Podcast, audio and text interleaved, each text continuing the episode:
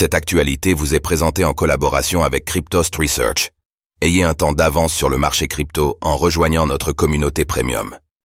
Quel sera le timing du pivot de la Réserve fédérale, Fed, cette année, et quel impact sur le Bitcoin?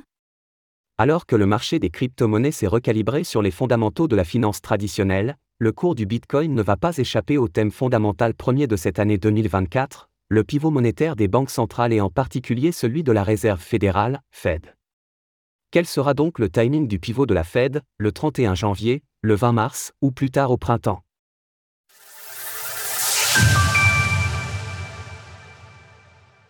Les facteurs nécessaires pour justifier un pivot de la Fed.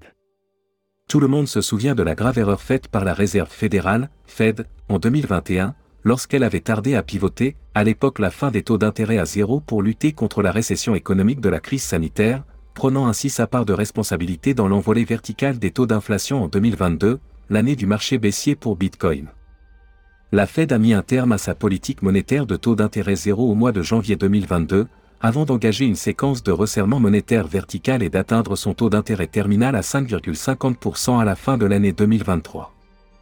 Sur toute cette période, il y a eu une corrélation inversée entre la tendance des taux obligataires du marché et la tendance du prix du BTC.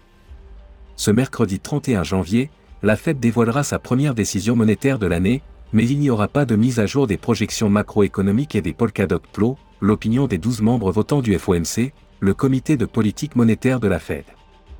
Rappelons que selon les Polkadot Plo, trois baisses de taux sont prévues par la Fed cette année, sans indication de timing, alors que le marché en envisage 5 minimum qui de la Fed ou de la haute finance se trouve dans l'erreur?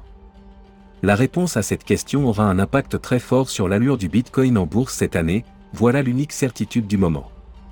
Ce mercredi, il faudra être attentif à la conférence de presse de Jérôme Powell et son verbe pour affiner le taux de probabilité de pivot au mois de mars, car il est acquis à presque 100% que la Fed ne compte pas pivoter le mercredi 31 janvier. C'est donc la décision de politique monétaire du mercredi 20 mars qui interroge vraiment le marché avec une probabilité de 50% que la Fed fasse sa première baisse de taux à ce moment-là. Chacun peut partager son avis sur le sujet et au-delà de ce jeu de probabilité, revenons à la base du débat. Quels sont les facteurs clés qui orientent la politique monétaire à venir de la Fed, et surtout, quelles sont les raisons qui peuvent pousser la Fed à basculer d'un cycle hawkish à un cycle dovish de ses taux d'intérêt?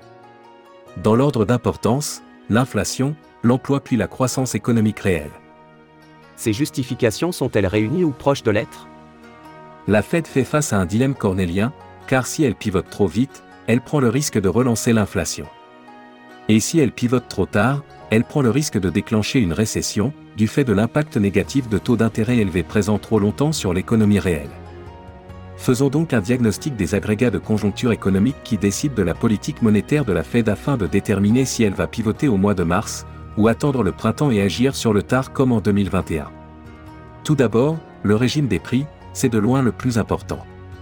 Faisons simple, la Fed scrute l'indice des prix PCE, et ce dernier est tombé à 2,6% en version nominale avec une tendance toujours baissière.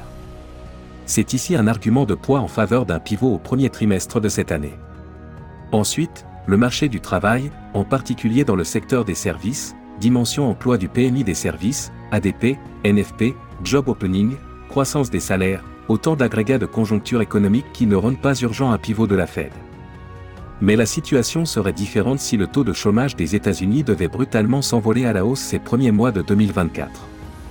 Enfin, le cadre macroéconomique prospectif, soft landing versus hard landing versus no landing. De très loin, c'est le hard landing, c'est-à-dire une récession économique comme en 2001, 2008 et 2020, qui rendrait immédiat le pivot de la Fed.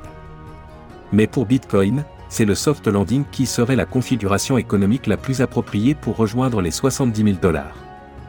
L'avis de Vincent Gann pour finir, oui, mon avis, j'estime que la Fed ne pivotera pas en mars, mais davantage au deuxième trimestre de l'année 2024. Si j'étais dans l'erreur et que la Fed devait pivoter en mars, alors cela serait permis par un PCE à 2% dès le mois de mars et un rebond du taux de chômage au-dessus des 4% de la population active il existe enfin une manière d'utiliser le marché pour forger sa conviction définitive sur le timing du pivot de la Fed. Le pivot sera imminent lorsque les taux obligataires US enregistreront des cassures techniques baissières majeures.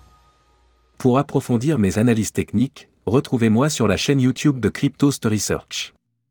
Retrouvez des analyses techniques de Vincent Gann sur Cryptost Research, l'endroit idéal pour réussir vos investissements en crypto-monnaie. Vous apprendrez à vous positionner sur les niveaux de prix stratégiques, à déceler les opportunités d'investissement et à anticiper les mouvements de prix. Rejoignez-nous maintenant et prenez en main vos investissements crypto.